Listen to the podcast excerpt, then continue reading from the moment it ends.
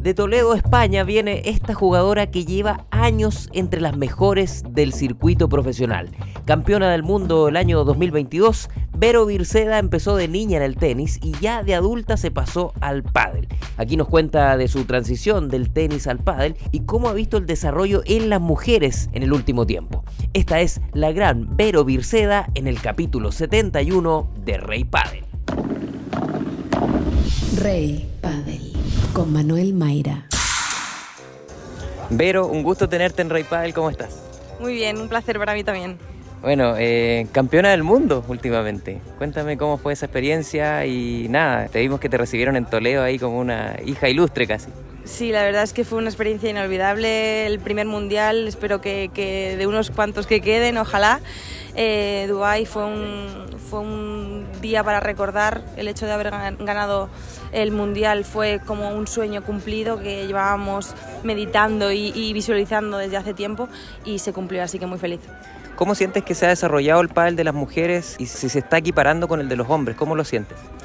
Bueno, al final yo creo que a nivel técnico, a nivel fuerza no se puede equiparar porque fisiológicamente somos muy distintos, pero sí que es verdad que hay una gran evolución eh, con respecto al pádel femenino en cuanto a los años de atrás ahora puesto que yo creo que hay mucha más velocidad, mucha más potencia, creo que es mucho más profesional, a nivel físico eh, se ha mejorado muchísimo y yo creo que si no se van a equiparar nunca porque somos, como ya te digo, muy diferentes, eh, creo que hay que apostar de igual, tanto para hombres como para mujeres. ¿Cómo fueron tus comienzos en el pádel, Vero? Eh, esto le sirve también a mucha gente, muchas niñas que hoy día se están iniciando en el pádel motivadas por la explosión de este deporte, cosa que antes no pasaba.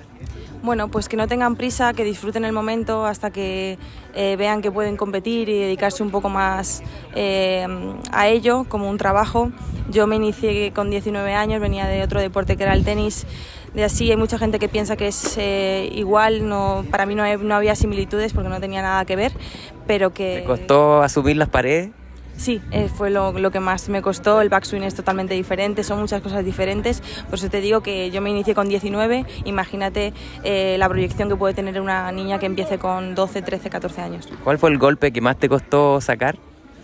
Pues me costó mucho la víbora, todo lo que era por arriba, al final tenis, pues eh, yo no era una jugadora que jugara de saque red, entonces jugaba todos los tiros desde, desde atrás y todo lo que era armados de víbora, bandeja, pues me costaron muchísimo. ¿Cuánto tiempo eh, te costó sacarte el tenis, dirías tú, como que ya te transformaste en una jugadora de pádel?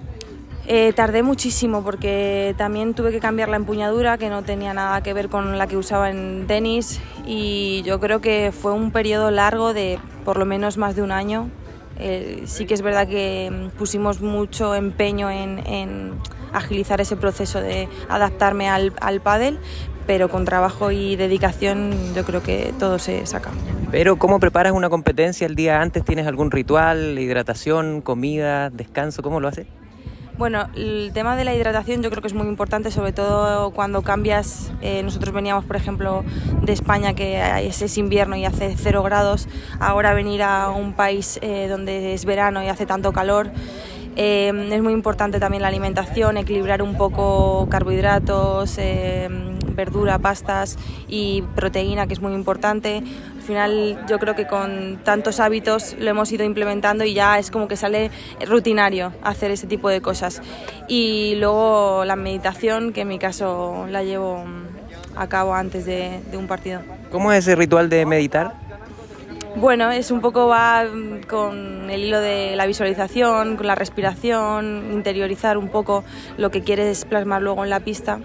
Va un poco enfocado a eso. Qué importante es la respiración también dentro del partido y los descansos, ¿no? Sí, es muy importante porque al final en momentos de tensión pues eh, la frecuencia cardíaca se acelera, hay que dominar un poco esas situaciones y yo creo que trabajarlo para intentar controlarlo dentro de un partido en, una, eh, en un momento extremis pues es muy importante. ¿En qué momento haces el bolso, Vero? Eh, depende, si tenemos que jugar a primera hora de la mañana sí que intentamos hacerlo el día anterior para no perder mucho tiempo y ganar tiempo para descansar y dormir un poco más, si no por la mañana antes de, de irme a jugar. ¿Cuántas palas en el bolso? Tres. ¿Y cuántas palas usas en el año? Aprox. No sabría decirte, como diez, más o menos. ¿Algún amuleto que eches en el bolso? Sí, tengo un rosario de mi familia, de la gente que me quiere y sobre todo amuletos de, mi gente querida. ¿Tu pala? ¿Qué pala estás usando hoy día, Vero? Eh, ahora mismo estoy usando la Black Wolf de, de Set. ¿Qué peso usas o, no te fijas tanto? Pues 360, 365 más o menos. Eh, depende también de la temperatura a la que vayamos a jugar. ¿Cuántos overgrip? Uno, el que viene y otro que le pongo encima. ¿Tienes alguna maña con la pala? ¿Alguna cosa con el peso? ¿Ponerle peso extra? Mm, no, no. La verdad que no he tenido que modificar apenas nada de la pala. ¿Servir o restar si ganas el sorteo? Eh, restar. ¿Punto de oro o ventaja iguales? Ventaja iguales, pero ya no lo hay, o sea que... ¿Tu meta 2023, Vero? Eh, estar entre las cuatro primeras. Buenísimo. Que lo logres y la próxima entrevista la hacemos en Toledo, ¿te parece? Muy bien, por mí genial. Gracias. Gracias, Vero. Nada. ¿Te gustaría que tu marca le hablara al oído a padeleros y padeleras cada día? Muy fácil, escríbenos a nuestro Instagram, arroba reypadel, donde además tenemos concursos, noticias, coberturas de torneos, transmisiones en vivo y mucho contenido de padel. También recuerda escucharnos todos los viernes a la 1.30 de la tarde en el programa Pauta de Juego de Radio Pauta 105.1 en Santiago y pauta.cl en todo el mundo.